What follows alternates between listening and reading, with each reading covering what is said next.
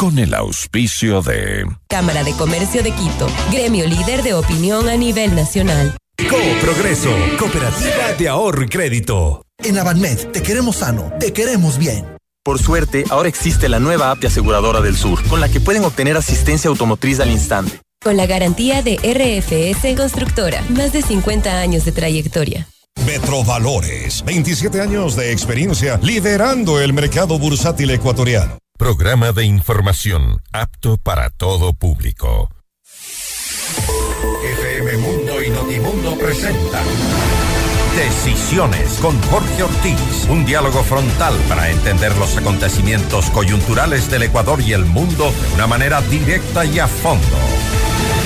Dirección informativa, María Fernanda Zavala. Dirección general, Cristian del Alcázar Ponce. Retransmiten en Cuenca, Antena 1. Bienvenidos.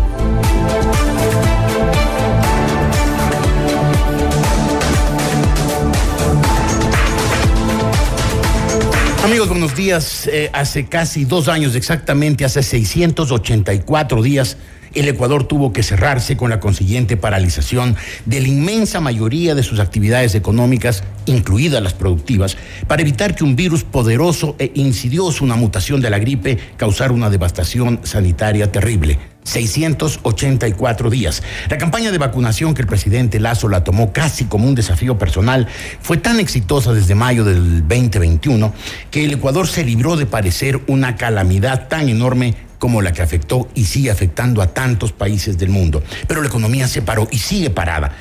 Y todavía los signos de recuperación son débiles. Hay mucha pobreza, hay mucho desempleo y hay también mucha incertidumbre.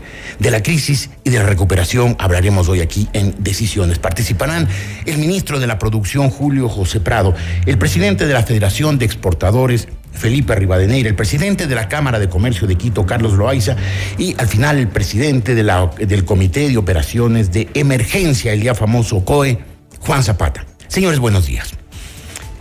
Ministro, empiezo, empiezo con usted. Eh, yo decía, una especie de diagnóstico, que la recuperación todavía es muy débil, que la economía sigue, sigue semiparada, que el cierre pues afectó prácticamente a todas las actividades productivas y que la situación sigue siendo de crisis. ¿Fue un diagnóstico acertado o exageré? ¿Cómo está, ministro? Buenos días. ¿Cómo está Jorge? Muy buenos días. Saludos a, Felipe, a Carlos, a quienes nos escuchan. No, es un, es un diagnóstico, digamos, que es acertado, ¿no es cierto, Jorge? En el, entendiendo en el contexto de donde venimos. El año 2020, el año de pandemia, fue el peor año de crisis histórica que ha vivido el Ecuador. Sí, Jorge, peor que la crisis del año 99. Tuvimos una caída finalmente, ¿no es cierto?, del PIB del cerca del menos 7%, un poquito más grande que eso, pero alrededor del menos 7%, lo cual hace que fue peor que la crisis del 99. Y el año ya 2021, el año pasado, hemos tenido una recuperación, digamos que está hasta que se cierren las, cierran las cifras definitivas, pero va a estar alrededor de, parecería, el 4.5% o más cercana al 5% incluso. Entonces, todavía nos falta recuperar algo de la caída que tuvimos en el año 2020 y este año 2022 yo creo, Jorge, que nos encaminamos a un crecimiento al menos similar al que tuvimos en el año 2021 o superior. Todavía están por venirse las cifras del Banco Central más específicas, pero si se logra ver ya una recuperación de las ventas, de la economía, de las exportaciones, de la apertura como estamos viendo en la economía, con un shock de inversiones que se va a comenzar a sentir de aquí en adelante, pues podríamos comenzar ya a dejar definitivamente atrás esta época de crisis, ¿no es cierto?, en este entorno que estamos viviendo. No es fácil, pero creo que caminamos hacia eso, Jorge. Eh, usted mencionó el tema de las inversiones. Las inversiones evidentemente son necesarias. El Ecuador es un país que no dispone de, un ahorro interno propio en capacidad de eh, relanzar y sostener la economía. Pero las inversiones se llegan lentamente a la calle, o sea, la creación de empleo, la reactivación, la redinamización de la economía es lenta, pero ¿estamos ya recuperando empleo en números significativos, ministro? Jorge, mire, eh, aquí hay un tema bien importante, otra vez para ponerlo en contexto, y le voy a decir algo de las conversaciones que he tenido tanto con empresarios como con eh, ministros y gobernadores, por ejemplo, de otros países. Lo tuve esta semana, el día de ayer con Singapur, lo tuve antes de ayer con Corea, hace poco con México, etcétera, y con empresarios muy grandes del mundo. y todos terminan dudando de la posición del Ecuador actual frente a lo que hemos tenido en el pasado. Todas las conversaciones que yo tengo en temas de comercio exterior, de más exportaciones, de atracción de inversiones, nacen con una duda de, ¿será que el Ecuador no va a repetir los errores del pasado? ¿Será que el Ecuador va a volver a encerrarse, va a volver a hacer eh, juegos comerciales, digamos, en los cuales pasamos negociando tratados bilaterales de inversión, tratados comerciales, para después dejarlos en foja cero? De ahí hacia arriba tenemos que comenzar, Jorge, recuperando la confianza internacional. Ventajosamente lo estamos haciendo. Le doy dos datos, Jorge. El año pasado, en contratos de inversión, solo para que sepamos, contratos de inversión son aquellos que una empresa privada quiere firmar con el Estado ecuatoriano a través de este ministerio para proteger su inversión. Rompimos récord histórico, 2.200 millones de contratos de inversión hasta diciembre pasado. Ahora, solamente en el mes de diciembre, en un mes, entraron 209 solicitudes de contratos de inversión que podrían sumar 4.200 millones de dólares. Eso, Jorge, si es que logramos concretarlo y se firman esos contratos en los próximos tres meses, que es lo que me da la ley para revisarlos y poder hacerlos, sería el shock histórico más grande de inversiones que ha tenido el Ecuador.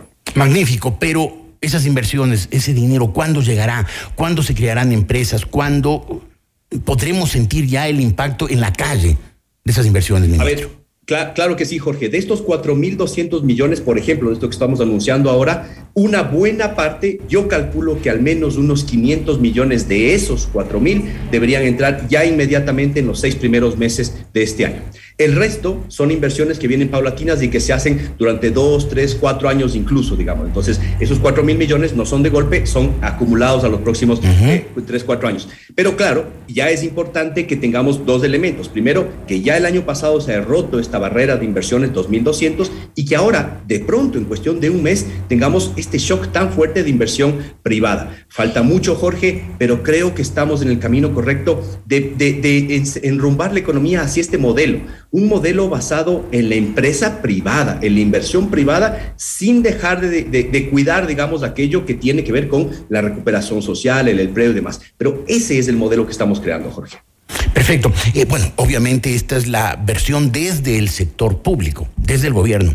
¿Qué dice el sector privado? Felipe Rivadeneira, Carlos Loaiza, por favor, siéntanse libres de este y los siguientes eh, tramos del programa de intervenir cuando les parezca. Adelante, por favor, el que quiera refutar, complementar, discutir con el ministro? Bueno, Jorge, gracias por, por la invitación. Un saludo a mis colegas Carlos y al ministro Julio José, con quien estuvimos en México la semana anterior, tratando de llevar adelante este gran proceso ambicioso de la agenda comercial. A ver, hay una verdad eh, importante del, del análisis que se está haciendo en el 2021 creo que gran parte del ajuste económico cayó sobre el sector empresarial, esa es la verdad. Hay una gran presión de liquidez que existe sobre el sector privado. Uno, porque nos tocó involucrarnos patrióticamente y, obligatoriamente no había eh, forma de, no acudir a ese llamado que hacía la patria en cuanto a la vacunación. Creo que el sector empresarial estuvo ahí muy presto a, poner el hombro y, asegurarnos de que este plan de vacunación del gobierno sea un éxito. Eh, ningún día del, del plan de vacunación factó una sola jeringuilla a nivel nacional y eso fue gracias al aporte privado, eso hay que decirle, donamos más de 15 millones de, jeringuillas al, al Ministerio de, de, salud, eh, a más de congeladores, hicimos toda la campaña de los centros de vacunación empresarial, es decir, una gran movilización en esta eh, gran cruzada nacional, pero lógicamente eso también genera costos, unos costos necesarios que, había que asumirlos, porque sin eso, eh, sin salud no hay economía y sin economía no hay salud, ¿no? Estaba muy, muy claro eso. Pero adicionalmente a eso tuvimos la reforma tributaria, en donde este año 2022 vamos a tener una triple imposición de impuestos, esa es la verdad. Vamos a tener el impuesto que obviamente se genera del 2021, pagadero en el 2022, la tercera cuota de la contribución eh, eh, especial que nos estableció el gobierno de Lenin Moreno y ahora el impuesto al patrimonio a las empresas. Felipe, este, hay un este, impuesto. ¿este es una queja? No, no, no, no es una queja. Porque, también hay que ver que, si bien es cierto que, la, que, el peso de la crisis le afectó eh, primordialmente o, significativamente al sector empresarial, también las bonanzas, a quienes primero beneficia es a los empresarios, y ahí no dicen nada, no se quejan, no, no dicen estamos ganando demasiado. Lo que pasa es que, Jorge, eh, si me permite terminar el análisis, hay empresas empresas. Hay empresas que sí tuvieron, sí tuvieron una bonanza, efectivamente, ¿no? En el, por más pandemia, los centros eh, comerciales, eh, perdón, los supermercados, las, empresas de medicina, etcétera. Pero, ¿dónde quedó el sector turístico? Ingreso cero, ¿no? Ingreso cero. Es decir, hay mucha generalidad de empresas y eso lamentablemente la ley no diferencia. Entonces aquí hay que ver ciertos aspectos que son importantes. Y si eso le sumas tú otra recarga adicional como fue el incremento salarial, eh, que es a todos por igual. Aquí no hay distinción de empresas con bonanza o empresas con pérdida. Simplemente el salario básico se subió en 25 dólares y eso lógicamente nos enfrenta en 2022 con una apretación de liquidez eh, muy dura.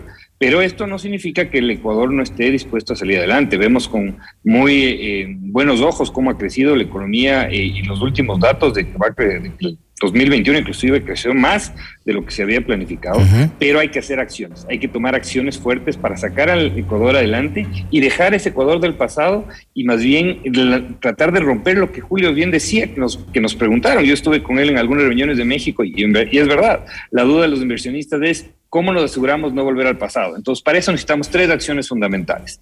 Yo creo que la primera es seguir con ese avance de la agenda comercial. Eso es importantísimo. Nos da una inyección de competitividad enorme, nos amplía los mercados, nos amplía la, la forma de diversificar la oferta exportable. Dos, lo que sí tenemos que trabajar es en una reforma laboral urgente.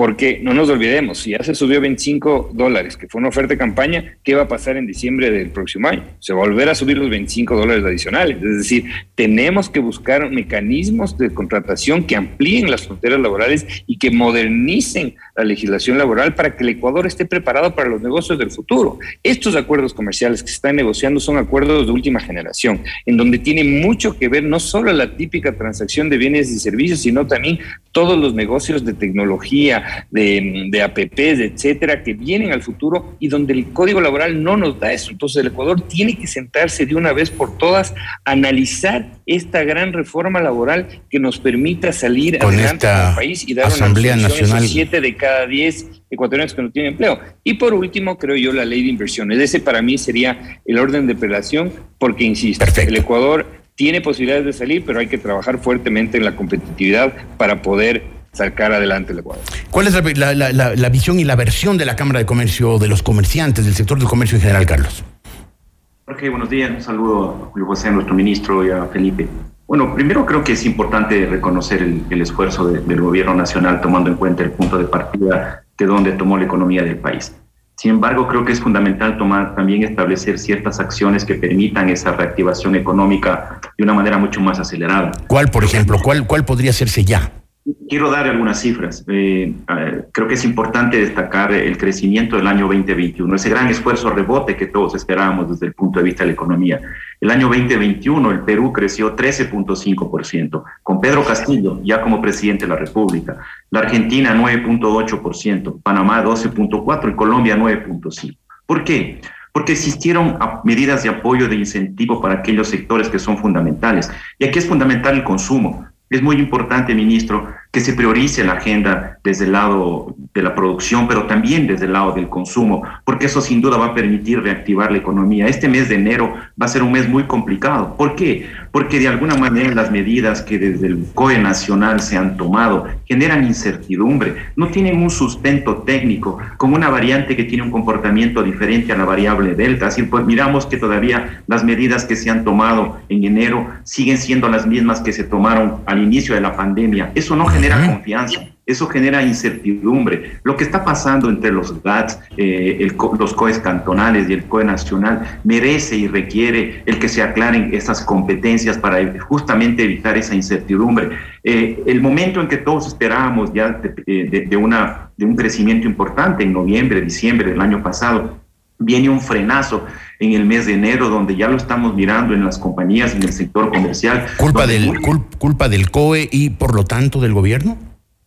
Porque creo que el gobierno tiene un rol fundamental, Jorge, en el sentido de, generar, por ejemplo, espacios, de que el sector privado participe en el COE, de que se refresquen con, técnicos, con especialistas, que miremos lo que está pasando en otros países, lo que ha pasado en Colombia, lo que ha pasado en Perú. Mire usted lo que está pasando ya en Europa. Tenemos que entender que a esta crisis tenemos que gestionarla, no contenerla. Los, eh, las restricciones y las limitaciones no son la solución. El Ecuador no ha aprovechado ese gran esfuerzo enorme, ese éxito mundial, ya hay que decirlo, del plan de vacunación, que no vino de la mano con medidas, por ejemplo, de testeo rápido que permitan contener la pandemia de una manera mucho más inteligente. Por lo tanto, creemos, ministro, que es fundamental el que en este periodo donde continuaremos hasta que el mundo logre vacunarse, hasta que tengamos la pandemia, es fundamental que las decisiones y las definiciones que se tomen en el COE tengan un sustento.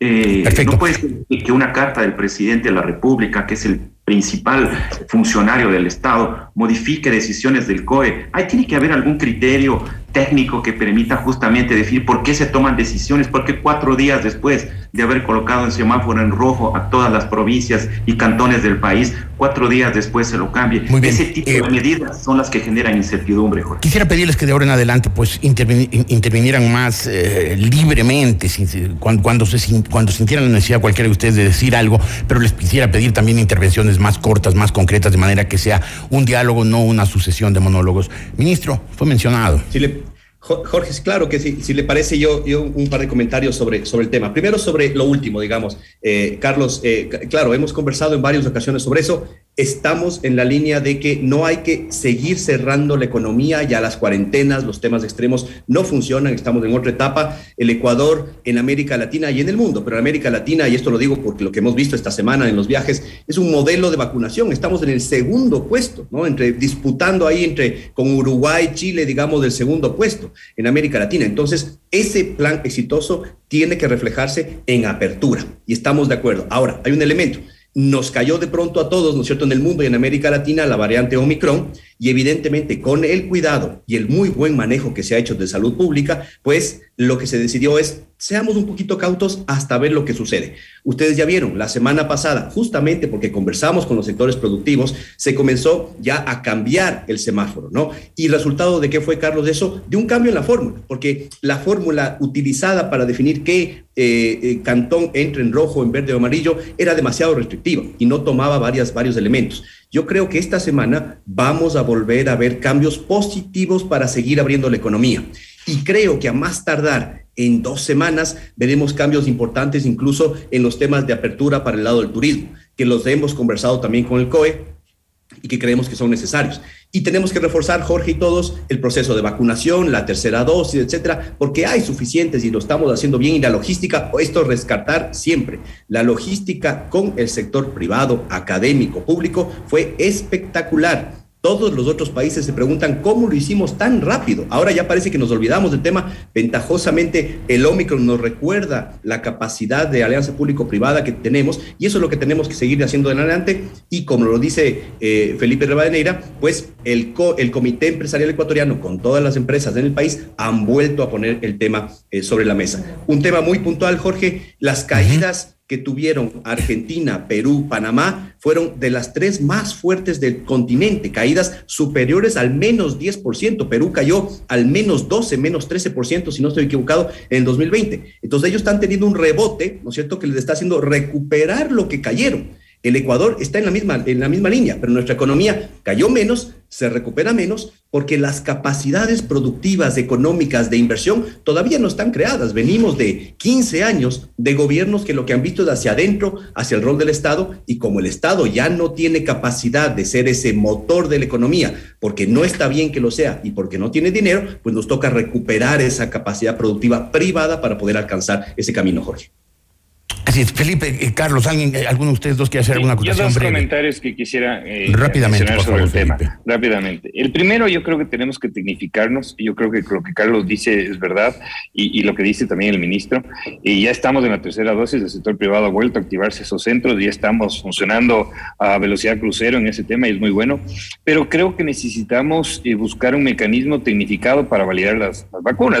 Carlos, tú me contabas de esto en Alemania. En Alemania funciona con un QR transfiere muy fácilmente y se ve los certificados de vacunación eh, de una forma, yo creo que eso nos falta aplicarlo en el gobierno, porque y yo creo coincido en esto, ¿no? Aquí hay que gestionarlo. Ya volver para atrás es imposible. Yo creo que el Omicron, y espero no equivocarme, es uno de las, de las empezar a las salidas de la pandemia, pero necesitamos tecnificarnos y eso es algo que el COE ha, dejado de lado. Dos, eh, eh, el otro tema que sí creo que es importante mencionar es la fortaleza de las exportaciones ecuatorianas, y, aquí coincido con lo que dice el ministro. Eh, imaginémonos un 2020 sin un sector exportador no petrolero que no hubiera exportado más de 16 mil millones de dólares. Es decir, la caída hubiera, eh, económica hubiera sido mucho más fuerte. Y este año estamos superando esos 16 mil millones de dólares. Hemos tenido eh, sectores que han superado los 5 mil millones de dólares como el sector del camarón. Y eso tenemos que agradecer eh, de esa capacidad productiva que tenemos y sin haber tenido ni siquiera muchos acuerdos comerciales. Esta cifra yo siempre la menciono. O sea, el Ecuador apenas tiene 4 de cada 10 dólares que exporta protegidos con acuerdos comerciales, a diferencia de Colombia, Perú y Chile, que tienen 9 de cada 10. Entonces yo creo que el esfuerzo que está haciendo el gobierno en agenda comercial es digno de reconocer aquí, de conocerle al ministro, no porque está aquí, él sabe que, nosotros estamos apoyando 100%, hemos creado un cuarto adjunto, eh, hemos estado en México arriesgándonos la salud, algunos ya cayeron eh, con el Omicron, pero tenemos que seguir en esa vida. Pero una cosa adicional, Jorge, esto no es solo responsabilidad del Ejecutivo. Yo veo que la Asamblea y los GATS tienen una responsabilidad compartida que no le están asumiendo en la medida que el Ecuador está pidiéndoles que tengan la seriedad y la responsabilidad histórica de poder sacar un país y no volver para el pasado. Pedirle reacción a la Asamblea es pedirle peras al olmo. Ahí no hay, en general y con expresiones, ni siquiera el mínimo el mínimo eh, eh, capacidad intelectual, el mínimo cociente intelectual como para entender los problemas del país y menos aún para buscarle soluciones. En fin, hacemos un corte, volveremos de inmediato, seguiremos hablando sobre la reactivación del país, una necesidad que después de la vacunación ha resultado urgente, apremiante, impostergable.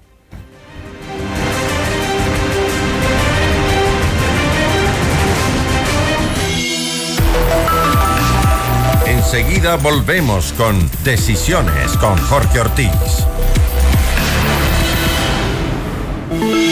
Notimundo Estelar con María del Carmen Álvarez y Fausto Yepes. De lunes a viernes a las 18 horas. Inicio del espacio publicitario.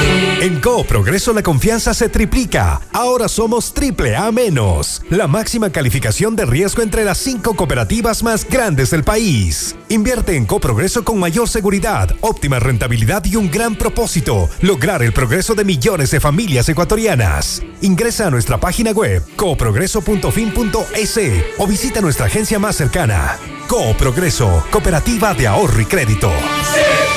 Positivo, positivo, salí positivo. La palabra que más nos asusta hoy en día. Cuidémonos y cuidemos también a los que nos rodean. Como Avanmed, estamos para ti ante cualquier duda o situación. Confía en nosotros, te atenderemos de la mejor manera con nuestros especialistas. Realizamos cualquier prueba de laboratorio que necesites. Contáctanos al 096 8080 87 o en nuestra web www.avanmed.net. Qué bueno es tener un amigo médico. Qué bueno es tener Avanmed. En Avanmed te queremos sano, te queremos bien. Hola Isa, ¿cómo estás? Hola amiga. Sé que te vas a mudar y yo estoy buscando un departamento en Cumbayá. Te recomiendo donde yo compré, en la mejor ubicación de Cumbayá. Se llama Fiore, construido por RFS Constructora. Cuéntame más. Fiore tiene departamentos inteligentes de 1, 2 y 3 dormitorios, con vista al Hilaló, rooftop, piscina, jacuzzi, coworking, golfito, pista de jogging, áreas verdes y varias vías de acceso. ¡Qué maravilla! Fiore tiene todo lo que busco. ¿Cómo les contacto? Al 099 37 7141 o en la web www.rfs.es. Gracias, Isa. Es justo lo que necesitaba. Con la garantía de RFS Constructora. Más de 50 años de trayectoria. No, dejé las llaves adentro del auto. ¿Qué? ¿Otra vez? A ver, a ver, primera vez que se me quedan. Mejor dime qué hago. Pide un taxi. Epa, eh, con esa actitud te vas a quedar soltera. Estar soltera está de moda. ¿No piensas ayudarme? Tengo cinco palabras para ti. App de aseguradora del sur. Uy, cierto, gracias. Los millennials ya son grandes, excepto cuando dependen de su asistente virtual. Por suerte, ahora existe la nueva app de Aseguradora del Sur, con la que pueden obtener asistencia automotriz al instante. Millennials, si aún no eres cliente de Aseguradora del Sur, consulta información en www.aseguradoradelsur.com. Participa en los mejores proyectos y sé parte de la red de negocios más grande del Ecuador. Consenso Ecuador, Honestidad Criolla, Capacitaciones, la Academia para Mujeres Emprendedoras, el Centro de Arbitraje y Mediación y mucho más. Llama ahora al 098-475-3529 y forma parte de la Cámara de Comercio de Quito, gremio líder de opinión a nivel nacional. Hagamos negocios, generemos empleo, multipliquemos el comercio. Metrovalores, 27 años de experiencia liderando el mercado bursátil ecuatoriano. Contamos con asesoría para la compra y venta de bonos del Estado, notas de crédito del SRI, acciones y todos los títulos negociables en el mercado de valores ecuatoriano. Estamos en el top 10 de casas de valores por volumen negociado. Más información en www.metrovalores.es, porque en Metrovalores cumplimos tus objetivos financieros. FM Mundo, la radio de las noticias. Fin del espacio publicitario. Estamos presentando Decisiones con Jorge Ortiz, un programa especial de FM Mundo y Notimundo. Todos los programas, mírelos en nuestro canal de YouTube, FM Mundo Live.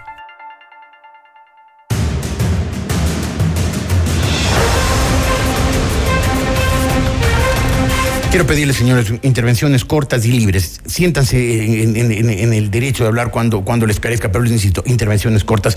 Eh, Carlos Loaiza, quisiera eh, em- empezar preguntando algo. Eh, usted dijo, y le dijo al gobierno, no hay que contener la crisis, hay que gestionarla. ¿Puede especificar? De tomar medidas que permitan la, la reactivación económica. Jorge, usted preguntó por el corto plazo. ¿Qué hacer en el corto plazo? Reactivar la construcción, reactivar el comercio, reactivar el turismo. Esas son medidas que rápidamente permitirían una reactivación de la economía. Quiero darle, quiero darle un ejemplo. El presidente anunció la reducción del IVA para el feriado de carnaval, pero el feriado todo el mundo sale, más bien deberíamos fomentar una reducción del IVA para aquellas fechas en las cuales no, no hay turismo.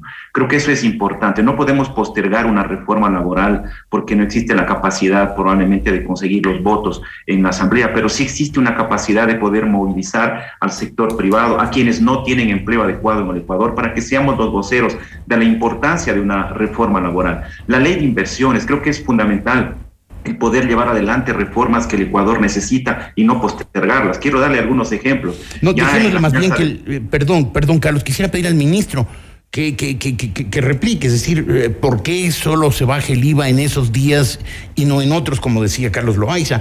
Eh, ¿Qué pasa con la ley de inversiones? ¿Qué pasa con la reforma laboral?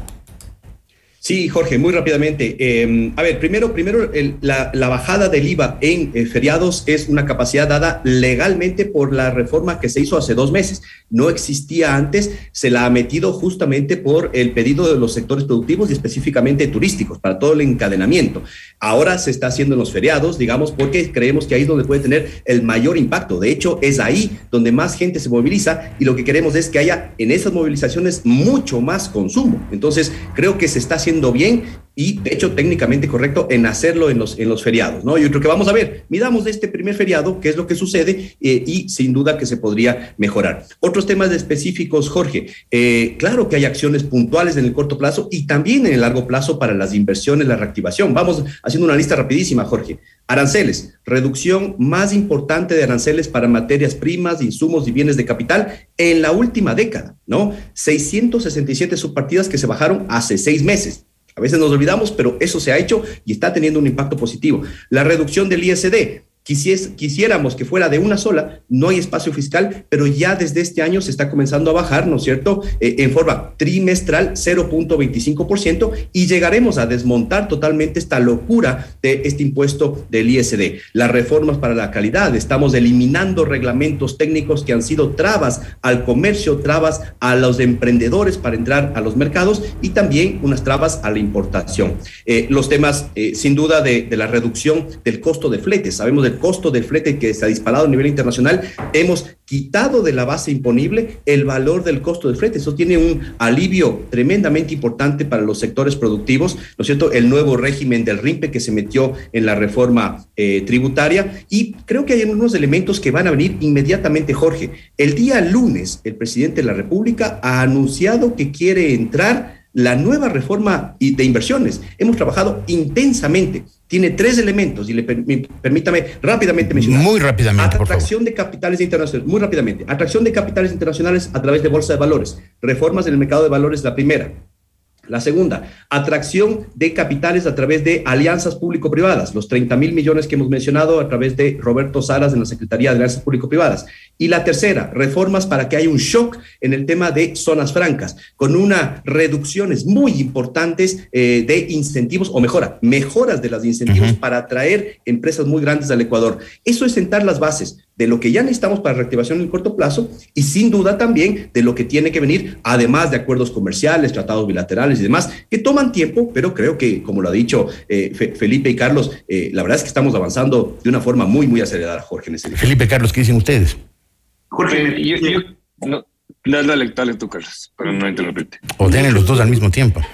Yo creo que es fundamental el poder eh, priorizar la agenda de desarrollo económico, ministro creo que no debemos tampoco dejar de mencionar el, el, el, esfuerzo desde el punto de vista fiscal que se va a conseguir. Es decir, ya haber conseguido un déficit menor al 3% en el año 2021 y probablemente ya un superávit en el 2022. Sin duda, desde el punto de vista fiscal es importante, pero también debemos empujar la agenda de desarrollo económico, ministro, la agenda que permita justamente lo que tú mencionas, el impulsar acuerdos de libre comercio, generación de empleo. Creo que es fundamental que se dé un énfasis mayor hacia el desarrollo económico. Entendemos la importancia de lo fiscal, pero el costo de lo que eso está significando es justamente eso, el no detener el desarrollo, el no generar el empleo, el no generar la confianza que permite efectivamente que el Ecuador vaya. Así que mi pedido, ministro, impulsemos con ese énfasis la agenda económica al igual que la agenda fiscal. yo tal vez complementar lo que, lo que menciona Carlos, yo creo que el, gran reto que tiene el, gobierno en el 2022 es abaratar el costo de vida de la gente. Yo creo que esto fue una promesa de campaña y, está quedándose en el tintero, es decir, ¿está quedándose? ¿El gobierno está quedándose en eso? Yo creo que sí. Yo no he visto que hayan reducido el valor de los vehículos. Siguen impuestos y aranceles muy altos en ese sentido, en todos los temas, a pesar de que, como dijo Julio, el ministro Prado, ah, se ha hecho una gran rebaja arancelaria, pero todavía creo que hay un espacio muy grande de cortar. Hay que trabajar fuertemente la competitividad. Yo creo que aquí es algo que tenemos que trabajar para que el costo de la vida del ecuatoriano se reduzca. Y yo creo que eso es, eso es muy importante. Tuvimos años, de años, de años con el correato, en donde el costo de la vida sigue incrementando todos los años por esta cantidad de normativa, de restricciones, de, de, hecha, de, temas de, compadrazgo que se iban estructurando. Y todo lo que se robaron. Eh, más que lo que se robaron, las estructuras que se fueron creando jurídicamente hablando y vía reglamentos para tratar de acomodar ciertos eh, negocios individuales inclusive, ¿no? Y esto obviamente encarece, distorsiona la economía. Yo creo que ahí, y esto lo hemos hablado con Julio, eh, tiene un, un gran reto y un gran desafío el gobierno, no es fácil, no es fácil, ¿no es cierto? Porque se ha ido construyendo durante más de 14 años, hacerlo en apenas ocho meses, pero yo creo que este 2002 es fundamental trabajar en los sectores transversales, en compromisos de competitividad puntuales con los sectores, es decir, yo creo que esto tiene que nacer de los sectores y el gobierno tiene que tener la apertura suficiente para eso, porque si ya hemos logrado una reducción del déficit a dos puntos, ¿no es cierto? Yo creo que tenemos que seguir trabajando en reducir el costo del Ecuador, porque esto es lograr que seamos más competitivos, más productivos, generemos más empleo y estemos también dispuestos a estar listos para competir en el mundo. Yo creo que estas dos cosas van de la mano. ¿Es eso posible, ministro, y en los cortos plazos? Jorge, sí. Eh, de hecho, creo que hay que eh, priorizar algunas cosas. Primero, la agenda fiscal. No hay país en el mundo que se haya desarrollado y que le haya beneficiado a los emprendedores, a los inversionistas y a, y a su población, digamos, del sector privado, sin tener estabilidad fiscal. Y este es un compromiso esencial. La reforma fiscal, más lo que viene de aquí en adelante en política pública, en política fiscal, va a permitir que lleguemos al final de este periodo de gobierno con déficit cero. Ese es el, objetivo. Y no, ese déficit cero no se había conseguido en los últimos 15 años prácticamente. Es decir, se gastaron todo se endeudaron por lo que, lo que se podía y ese costo para las empresas es tremendamente alto y sabemos porque después vienen justamente lo que comentaban Carlos y Felipe, salvaguardas, más aranceles, más impuestos y demás. Aquí lo que estamos es poniendo la cárcel en orden por el lado macroeconómico para comenzar, digamos, ¿no? Y esto va a tomar un tiempo, pero lo estamos haciendo, digamos, por partes y, y, en forma acelerada. La segunda, reforma laboral. Sin duda que hay que trabajar en la reforma laboral. Tenemos listo ya algunos textos, algunos los hemos comenzado a compartir con el sector productivo, con el sector empresarial y demás, pero aquí hay una discusión tremendamente política que tiene que darse en la, en, en la Asamblea y ahí sí, Jorge, lastimosamente hay que pasar por la Asamblea, hay que debatir y esto tiene que hacerse con la altura que se requiere. Y esto es importante, por eso es que la estrategia del presidente ha sido, vamos a debatir, pero vamos a debatir con esos más de 7 millones de ecuatorianos que no tienen empleo. Con ellos tenemos que hablar para que ellos se formalicen, ¿no? Tercer elemento. Per, perdón, tema, que le interrumpa, sí, pero hay, hay, un tema crítico, el tema del empleo este momento nos deben estar oyendo, diciendo, bueno, ¿y, cuándo voy a tener un empleo? ¿Cuándo eh, se va a reactivar la economía lo suficiente como para que se generen nuevos puestos de trabajo y sea visible la recuperación del empleo en el país? A ver, Jorge, primero, si hay una recuperación del empleo. Le doy los datos del INEC que se hicieron públicos hace, me parece que dos días. Eh, se han generado entre mayo y diciembre 350 mil empleos, ¿no es cierto?, nuevos. Eh, el número de afiliaciones en el, en el IES han subido casi en 80 mil. Eh, y salieron de la pobreza 750 mil personas, de la pobreza extrema incluso. Entonces, Pero mucho, mucho de eso es simplemente recuperación. De claro, recuperación, claro. así estábamos antes de la pandemia. ¿Cuándo estaremos mejor que cuando empezó la pandemia, mejor que hace 684 días.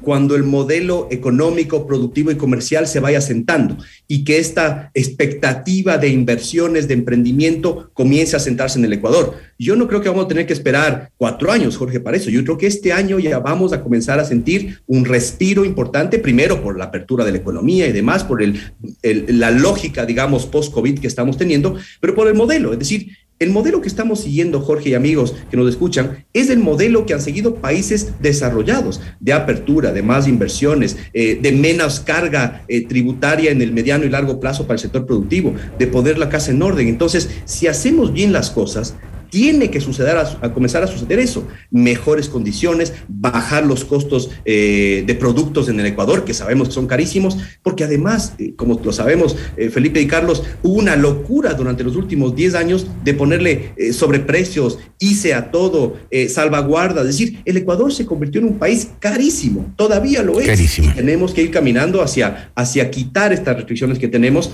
¿no? En el corto y largo plazo, es decir, la recuperación post-COVID, Jorge, va a ser todavía todavía, todavía dura, todavía compleja, ¿no? Pero estamos caminando hacia eso.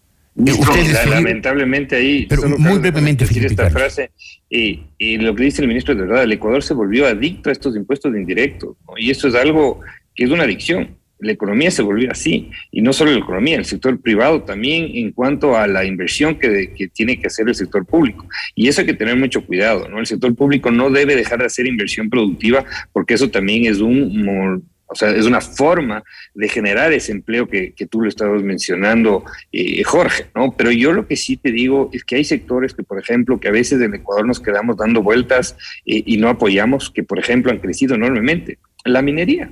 La minería es una excelente forma de generar empleo. Estamos hablando que la minería en los últimos dos años pasó de 200 millones de dólares de exportación. Este año, ¿sabes en cuánto va a cerrar? En 1.500 a 1.600 millones de dólares en exportaciones. Ahí está el recurso. Ahí está la forma de generar empleo. Pero Perdón, en eso tiene mucho que ver la minería ilegal, lamentablemente. No, no, no. Yo te estoy hablando solo de estadística de minería. La formal. Ah, la, perfecto, la formal. No, no te estoy hablando ah, ya. de la que está registrada y es formal. Le, y le han mandado estas cifras del señor Yacu hablando Pérez. de que en tres años va a subir a 5 mil millones de dólares. Deberían enviarle estas cifras al señor Yacu Pérez. Él creo que la sabe de memoria, ¿no? Ese es el problema. Pero entonces se olvida cuando está hablando. Eh, eh, eh, una cosa más, ¿comparten ustedes el optimismo del ministro de que cuando se asiente este modelo vamos a tener una recuperación rápida y sostenida? O sea, podríamos decir, esta Navidad va a ser mejor que las dos anteriores para, para, para la gente en general, sobre todo para la más necesitada. Jorge, si me permite, yo creo que todos tenemos, por supuesto, el optimismo y la confianza de que la coyuntura es importante para el Ecuador. Quiero simplemente ratificarle al ministro que las reformas estructurales que el Ecuador necesita tienen el apoyo de la mayoría de los ecuatorianos y no podemos permitir que minorías sean las que pongan la agenda. Por lo tanto, ministro, la reforma laboral, las reformas estructurales, la, la, reforma en la seguridad social, creo que son fundamentales. Los tiempos en la economía y en la parte fiscal y en la política tienen que calzar y hoy por hoy el Ecuador tiene esa ventana de oportunidad para llevar adelante. Eso fue por lo que votamos por este gobierno. Eso fue por lo que los ecuatorianos tomamos esta decisión y creo que es fundamental que el gobierno retome esa agenda. Carlos, que pero, la pero, pero ¿qué, ¿qué puede hacer el gobierno si tiene que pasar por la asamblea y la asamblea se comporta como se comporta? Jorge, creo que lo mencioné, la mayoría de los ecuatorianos impulsamos una reforma laboral. Siete de cada diez ecuatorianos. Sí, pero en la asamblea no es esa la relación de fuerzas tenemos que buscar los mecanismos, ya el presidente lo mencionó en su momento, pero diferirlo para el 23 creo que sería lamentable porque el desempleo está todos los días en la calle. Con, con, calles, consulta, ¿no? ¿Consulta popular? Si ese es el camino, acelerémosla si es que la Asamblea nos bloquea, pero tenemos que establecer los mecanismos de presión desde el lado privado, desde los desempleados, justamente para incentivar esas reformas. Seguir deteniendo y postergando esta reforma simplemente le va a traer más ya. problemas al gobierno. En, en dos palabras, ministro, ¿el gobierno considera esa posibilidad? Mire, Jorge, recuerde que el gobierno trató de pasar una reforma muy amplia, ¿no es cierto? Laboral, tributaria y de inversiones en la misma, justamente porque el momento histórico de la crisis post-COVID lo exigía y teníamos que hacerlo así. Esa reforma después fue criticada porque era demasiado ambiciosa. Bueno, eh, ahora nos, nos dicen, ah, estamos yendo demasiado lento, pero demostramos que estamos tratando de hacer las cosas bien y rápido. Entonces, claro que es una posibilidad, ¿no es cierto?, de meter algunas reformas en los temas de consulta popular, pero una reforma laboral, la verdad es que es compleja que se entienda dentro de la dinámica de una consulta popular. Creo que hay tal cantidad de temas que van a tener que tratarse definitivamente como una ley y ahí, como dice Carlos, absolutamente de acuerdo, los que tienen que apoyar esta reforma laboral son los 7 millones de ecuatorianos que están en el subempleo o en el desempleo. Son, es para ellos de esta reforma, para que cuando las empresas comiencen a invertir, a contratar, a recuperar empleo y vuelvan a contratar, lo puedan hacer con unas condiciones que sean mucho más rápidas, más dinámicas. Ese tiene que ser el camino. Otro elemento rápido, Jorge. Creo que esta discusión también es muy importante desde el punto de vista de la visión. Si este gobierno y yo mismo que les estoy transmitiendo esta visión, si no tuviésemos la visión de apertura, de inversiones, de favorecer la competitividad, pues podríamos pasarnos discutiendo toda la vida y no lograríamos nada. Eso sucedió en el pasado, hace muy, muy pocos años. Ahora tenemos la visión adecuada a lo que hay que hacer y la capacidad ejecutiva para hacerlo y el apoyo total del presidente de la República. No hay nadie más convencido en el país de que hay que hacer una reforma laboral, de que hay que bajar costos, de Muy que bien. hay que abrir la economía, de que hay que traer inversiones. Eso tenemos que aprovecharlo. Realmente lo que estamos viendo en el contexto latinoamericano es que el Ecuador va quedando como el único país o de los pocos países de América Latina que tiene esta visión tan rápida, tan apertura, ¿no es cierto?, de apertura rápida, de, de, de crear las condiciones para cambiar el modelo de desarrollo y beneficiar al empleo finalmente y a las empresas claro. eh, y a la población ecuatoriana. Felipe, Ese es el camino, Jorge. Felipe, ustedes, los, los, los, los, los productores, ¿sienten que en efecto se les está pavimentando el camino rápidamente? Por favor, Felipe. Sí, totalmente. Yo creo que sí. Yo creo que sí. Lo que pasa es que no es fácil, ¿no? Y, y todo lo todo lo bueno cuesta y cuesta tiempo. Eso es así. O sea, no, aquí no hay varas mágicas, ¿no? Aquí tenemos que trabajar fuertemente desde todo el punto de vista. Y un tema adicional, Jorge, y si me permites el comentario. Yo creo que el gobierno eh, perdió una gran oportunidad de hacer una consulta popular los primeros cinco meses. Sin duda. Cuando estaba en 80%, tú eres más analista político y puedes verlo ese tema. Yo creo que ahí tenía que mandar, no la ley, me parece que fue un error estratégico, no debía haber mandado esa ley tan agresiva, sino más bien hacer una consulta popular. Y yo no le tuviera miedo a la consulta popular. Yo creo que esos 7 millones de ecuatorianos que están en el desempleo justamente van a dar su voz, porque ya sabemos y coincidimos todos que la Asamblea lamentablemente sí, si la anterior era mala con las honrosas decepciones, nunca pensamos que íbamos a ir a peor y estamos a peor. Claro. Esta es la realidad. Entonces, yo no le tuviera miedo a una consulta popular porque yo creo que del Ecuador y la gente piensa diferente, tiene, tiene otras visiones y hay que lanzarnos algo, pero rápido y dar una solución rápida para poder dar eh, un camino adecuado a la producción a la generación de riqueza y la generación de empleo, porque eso nos va a ayudar claro. a eliminar cualquier problema. Hay, hay, que arriesgarse, hay que nunca arriesgarse. Más volver al, octubre a lo único que hay que tenerle miedo es al miedo mismo, como decía el presidente Franklin Roosevelt durante los años de la Guerra Mundial. Hacemos un corte, volveremos con ustedes enseguida.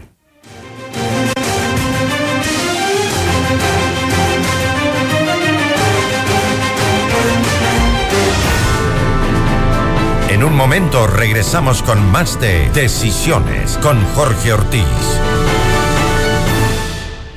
Hola Mundo, con Rodrigo Proaño y Valeria Mena, de lunes a viernes a las 7 de la mañana. Inicio del espacio publicitario.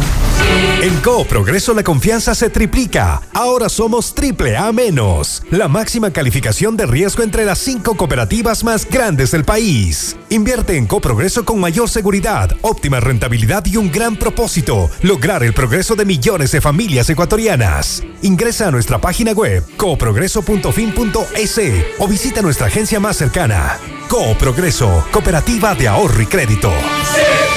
Positivo, positivo, salí positivo. La palabra que más nos asusta hoy en día.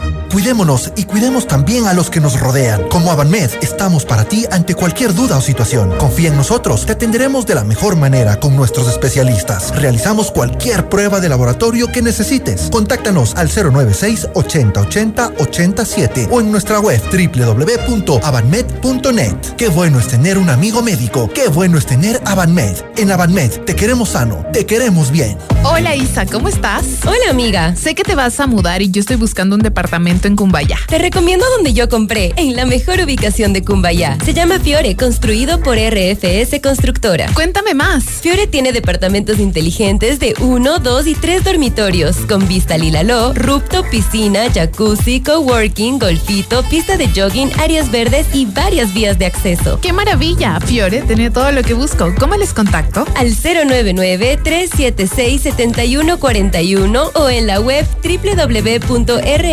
www.rfs.es. Gracias, Isa. Es justo lo que necesitaba. Con la garantía de RFS Constructora. Más de 50 años de trayectoria. No, dejé las llaves adentro del auto. ¿Qué? ¿Otra vez? A ver, a ver, primera vez que se me quedan. Mejor dime qué hago. Pide un taxi. Epa, eh, con esa actitud te vas a quedar soltera. Estar soltera está de moda. ¿No piensas ayudarme? Tengo cinco palabras para ti. App de aseguradora del sur. Uy, cierto, gracias. Los millennials ya son grandes, excepto cuando dependen de su asistente virtual. Por suerte, ahora existe la nueva app de Aseguradora del Sur, con la que pueden obtener asistencia automotriz al instante. Millennials, si aún no eres cliente de Aseguradora del Sur, consulta información en www.aseguradoradelsur.com. Participa en los mejores proyectos y sé parte de la red de negocios más grande del Ecuador. Consenso Ecuador, Honestidad Criolla, Capacitaciones, la Academia para Mujeres Emprendedoras, el Centro de Arbitraje y Mediación y mucho más. Llama ahora al 098-475-3529 y forma parte de la Cámara de Comercio de Quito, gremio líder de opinión a nivel nacional. Hagamos negocios, generemos empleo, multipliquemos el comercio. Metrovalores. 27 años de experiencia liderando el mercado bursátil ecuatoriano. Contamos con asesoría para la compra y venta de bonos del Estado, notas de crédito del SRI, acciones y todos los títulos negociables en el mercado de valores ecuatoriano. Estamos en el top 10 de casas de valores por volumen negociado. Más información en www.metrovalores.es. Porque en Metrovalores cumplimos tus objetivos financieros. FM Mundo, la radio de las noticias. Fin del espacio publicitario. Continuamos en Decisiones con Jorge Ortiz. Mírenos en vivo por FM Mundo Live en todas nuestras plataformas digitales y redes sociales.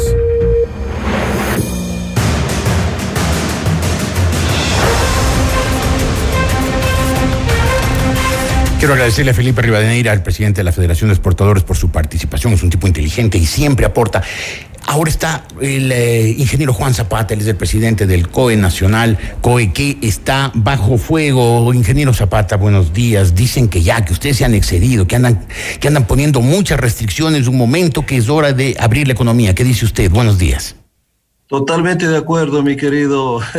sí, a veces hay decisiones, Jorge, que eh, no se las entienda, salvo cuando ya se está dentro de, una plenaria, dentro de una mesa técnica, pero lo que usted dice es verdad. El mismo presidente de la República nos ha dado esa disposición desde el comienzo, es decir, cuando el tema sanitario nos vaya permitiendo, nosotros tenemos que ir avanzando. Y lo que pedíamos en estas últimas decisiones por Omicron era, usted recordará, dos a tres semanas. Y eso ya se está cumpliendo, a tal punto que en este momento, Jorge, el 94% de los cantones están entre el 50 y 75 de aforo en, en el tema de atención al público e inclusive los que están en amarillo con un 75% si es externo. Y nosotros ya, por ejemplo, eh, en esta semana vamos a analizar porque afortunadamente la, la semana 2, que era la más complicada que tuvimos, mire, veníamos, Jorge, para que tengamos un poquito de, no sé si la gráfica la, lo podemos mirar, cómo creció exponencialmente los casos, y esa era la dinámica de Omicron, ¿no? para que usted tenga más o menos relación. Mire, empezamos la semana con 4.900, a la siguiente semana 8.300, a la semana 1 ya de enero eh, 15.700 y la semana 12 nos dispara 47.053. Y eso es lo que justamente la ministra de Salud nos decía, vamos a llegar a una meseta en donde tiene que aplanarse la curva y descender. Y eso es lo que pudimos conseguir la semana anterior, donde ya Es decir, 27.000. Ya podemos anticipar que las restricciones de ahora en adelante irán siempre a la baja. Totalmente. Eh, eh, Totalmente. Nosotros pedíamos, Jorge, una semana, que era la semana entre dos y tres, y pedíamos el apoyo de los GATS, pedíamos el apoyo, obviamente, de la empresa privada, pero sobre todo de la corresponsabilidad ciudadana, y eso se cumplió, hasta el punto que en la última sesión del Pleno en Guayaquil, mi querido Jorge, ya vimos una reducción de 7 mil casos más.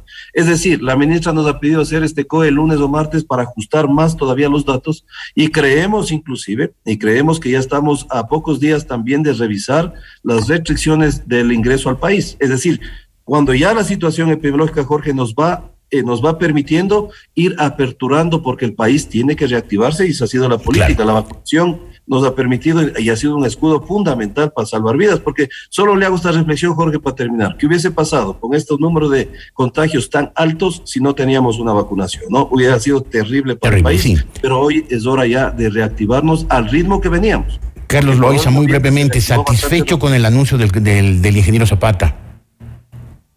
Yo fui muy, muy claro con Juan desde el inicio de la pandemia, no en este gobierno, sino en el gobierno anterior, en la necesidad de tener visiones mucho más técnicas. Creo que lo que pasó con esta variante, que es diferente a la anterior, y que sigamos tomando medidas de una variante que se comporta de una manera diferente, periodos de, de, de contagio mucho más largos, dos semanas versus esta de tres a cinco, cuando ya teníamos un avance de un plan de vacunación. Pero, y con lo que acaba de anunciar Juan Zapata, ¿están contentos los, los comerciantes? ¿Sentirían que sí?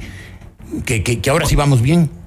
Jorge, quiero compartir con Juan una encuesta que hicimos a más de 500 afiliados en Quito. El 80% de ellos consideran que las decisiones que tomaron afectaron sus ingresos. Eso es, eso es un dato real. Juan, que efectivamente necesitamos corregirlo porque si no, no vamos a acompañar y permitir la reactivación económica. Los beneficios que el plan de vacunación ha traído para el Ecuador deben traducirse en la forma como el COE gestiona estos procesos, porque lo que hemos visto en estos días ha generado incertidumbre. Eh, el hecho de que el presidente de la República envíe un, un pedido al COE para permitir el ingreso a un estadio, el hecho de que después de que se nos haya puesto en, en, en semáforo en rojo a la mayoría de los cantones del país, eso fue noticia internacional que genera desconfianza, que genera incertidumbre, cuando el COE debería ser el ente encargado de generar certidumbre, de generar eh, tranquilidad y sobre todo de darnos un horizonte de mediano y largo plazo que permita la reactivación. Juan Zapata, ustedes están generando incertidumbre, lo acaba de decir el presidente de la Cámara de Comercio.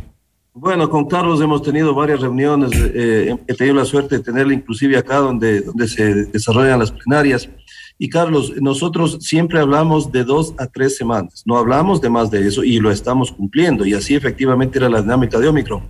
La vacunación efectivamente fue el factor fundamental para que estemos con las tasas de letalidad en las que hemos tenido. Pero sin embargo, miren, en la, semana 2, Jorge, pese a que tuvimos 47 mil 53 contagios, tuvimos 43 fallecidos. Sí, mucha gente dice son números bajos, pero ¿qué hubiese pasado? Si dentro de esos 43 fallecidos está su papá, su esposa, su hermano, su hijo. No podemos minimizar las tasas de letalidad.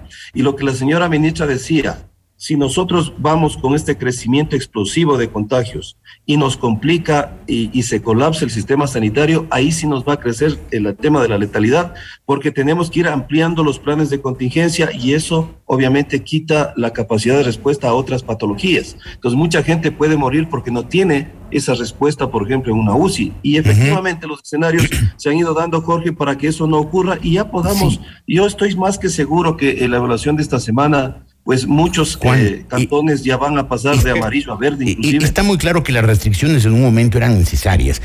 Eh, y está muy claro también que este momento hay que irlas aflojando y aflojando rápidamente. Pero lo que la gente siente es que a veces el COE anda dándose veredazos, que dice 50% restricción, después le dicen no, tiene, está muy poco y le suben, y que como que no tienen las cosas muy claras.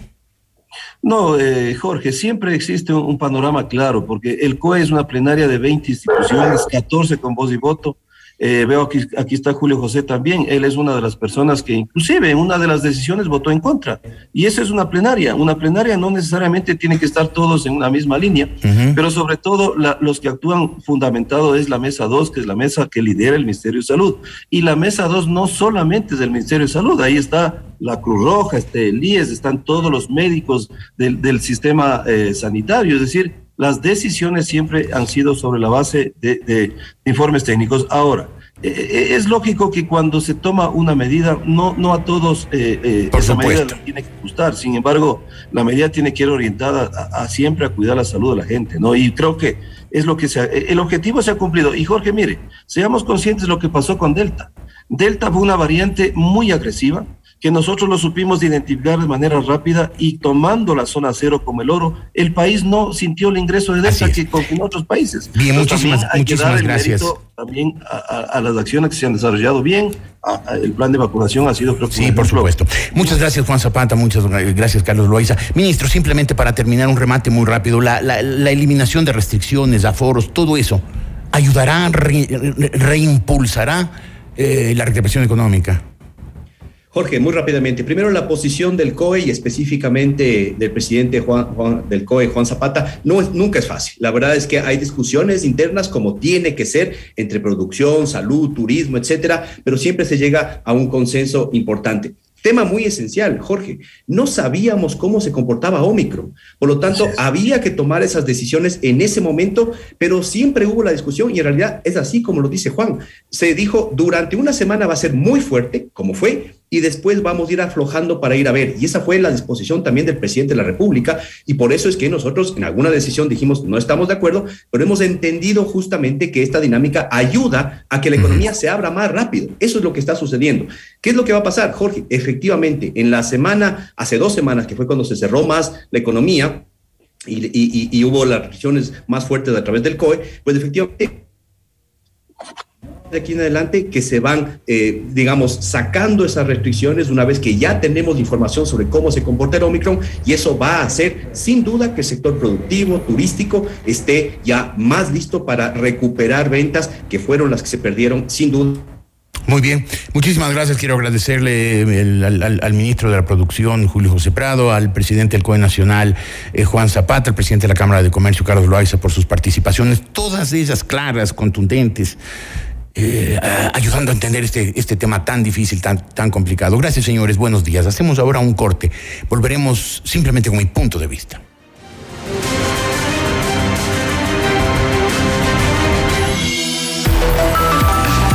Enseguida volvemos con Decisiones con Jorge Ortiz.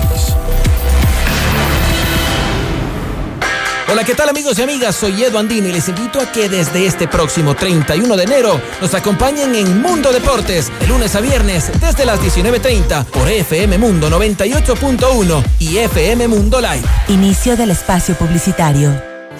En Co Progreso la confianza se triplica. Ahora somos triple A menos. La máxima calificación de riesgo entre las cinco cooperativas más grandes del país. Invierte en Coprogreso con mayor seguridad, óptima rentabilidad y un gran propósito: lograr el progreso de millones de familias ecuatorianas. Ingresa a nuestra página web coprogreso.fin.es o visita nuestra agencia más cercana. Coprogreso, Cooperativa de Ahorro y Crédito. Positivo, positivo, salí positivo. La palabra que más nos asusta hoy en día. Cuidémonos y cuidemos también a los que nos rodean. Como Avanmed, estamos para ti ante cualquier duda o situación. Confía en nosotros, te atenderemos de la mejor manera con nuestros especialistas. Realizamos cualquier prueba de laboratorio que necesites. Contáctanos al 096 8080 87 o en nuestra web www.avanmed.net. Qué bueno es tener un amigo médico. Qué bueno es tener Avanmed. En Avanmed te queremos sano, te queremos bien. Hola Isa, ¿cómo estás? Hola amiga. Sé que te vas a mudar y yo estoy buscando un departamento en Cumbayá. Te recomiendo donde yo compré, en la mejor ubicación de Cumbayá. Se llama Fiore, construido por RFS Constructora. Cuéntame más. Fiore tiene departamentos inteligentes de uno, dos y tres dormitorios, con vista Lilaló, rooftop, piscina, jacuzzi, coworking, golfito, pista de jogging, áreas verdes y varias vías de acceso. ¡Qué maravilla! Fiore tiene todo lo que busco. ¿Cómo les contacto? Al 099 376 7141 o en la web www.rfs.es. Gracias, Isa. Es justo lo que necesitaba. Con la garantía de RFS Constructora. Más de 50 años de trayectoria. Participa en los mejores proyectos y sé parte de la red de negocios más grande del Ecuador. Consenso Ecuador, Honestidad Criolla, Capacitaciones, la Academia para Mujeres Emprendedoras, el Centro de Arbitraje y Mediación y mucho más. Llama ahora al 098-475-3529 y forma parte de la Cámara de Comercio de Quito, gremio líder de opinión a nivel nacional. Hagamos negocios, generemos empleo, multipliquemos el comercio. Metrovalores. 27 años de experiencia liderando el mercado bursátil ecuatoriano. Contamos con asesoría para la compra y venta de bonos del Estado, notas de crédito del SRI, acciones y todos los títulos negociables en el mercado de valores ecuatoriano. Estamos en el top 10 de casas de valores por volumen negociado. Más información en www.metrovalores.es. Porque en Metrovalores cumplimos tus objetivos financieros. FM Mundo. La radio de las noticias. Fin del espacio publicitario. Continuamos en Decisiones con Jorge Ortiz. Retransmiten en Cuenca, Antena 1. Punto de vista de Jorge Ortiz.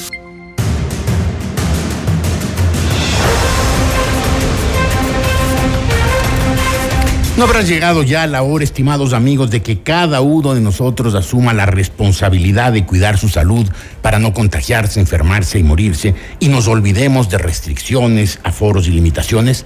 ¿No habrá llegado la hora de que nos dediquemos cada uno desde su trinchera a reactivar la economía porque la parálisis ya ha durado mucho. Ha durado en concreto 684 días, 684 en que la economía ha estado débil, desfalleciente. Empezó el 16 de marzo de 2021 y así sigue, aplastada, con una fragilidad que da pena. Sí, los signos de recuperación todavía son escasos, todavía son esporádicos e insuficientes, y hay pobreza, hay desempleo, hay incertidumbre y también hay desánimo. Es evidente que al empezar el año anterior, cuando estalló la pandemia, había que cerrar el país. El confinamiento era inevitable, las restricciones eran imprescindibles, eso era lo que aconsejaba la ciencia. Pero han pasado casi dos años, dos años largos en que se desplomaron empresas, talleres, negocios, en que mucha gente perdió sus empleos, en que miles de personas se quedaron sin forma de ganarse la vida. Ha llegado el momento de decir basta. En estos dos años hemos aprendido cómo debemos cuidarnos. Tenemos que vacunarnos, eso es lo primordial. Usar mascarillas, mantener distancias, escapar de las aglomeraciones, huir de los tumultos y tener siempre a mano el certificado de vacunación, porque desde luego la vacuna debe ser obligatoria. Quienes no se han vacunado son un peligro social y deben ser aislados. Todo esto lo aprendimos ya. Y quienes no lo aprendieron ya, no lo aprenderán nunca. Y quienes rechazan las vacunas por ignorancia, fanatismo o pura y simple estupidez, ya tampoco se, se, corregirán. Tienen las entendederas tapadas y no hay forma ya de destaparlas. Pero el país no puede seguir cerrado. Hay que cuidarse, por supuesto, pero no hay que dejarse paralizar por el miedo. Es hora de volver a la vida, al trabajo, a la mayor normalidad posible antes de que el Ecuador desfallezca la pobreza se extienda, el desempleo se multiplique y vuelva por sus fueros el populismo más tóxico y devastador, el más irresponsable, el que se nutre de las calamidades sociales para obtener sus victorias políticos. Ya van 684 días, ya son muchas, ya son suficientes, más que suficientes. Gracias, buenos días.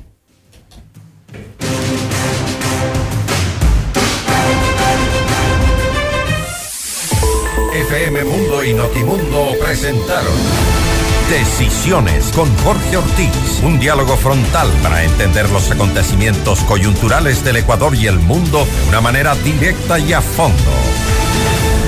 Ingeniería de sonido Andrés Castro. Dirección gráfica Laili Quinteros. Redacción José Martín Muñoz. Redacción y redes sociales Susana Rubio. Fernanda Utreras. Redes sociales Nicole Moncayo. Producción Carlos Cárdenas. Coordinación multimedia Nicole del Alcázar. Emisión FM Mundo Live Javier Merino. Dirección informativa María Fernanda Zavala. Dirección general Cristian del Alcázar Ponce con el auspicio de Cámara de Comercio de Quito, gremio líder de opinión a nivel nacional. Co-Progreso, Cooperativa de Ahorro y Crédito. En Avanmed te queremos sano, te queremos bien. Por suerte, ahora existe la nueva app de Aseguradora del Sur, con la que pueden obtener asistencia automotriz al instante. Con la garantía de RFS Constructora, más de 50 años de trayectoria. Metrovalores, 27 años de experiencia liderando el mercado bursátil ecuatoriano.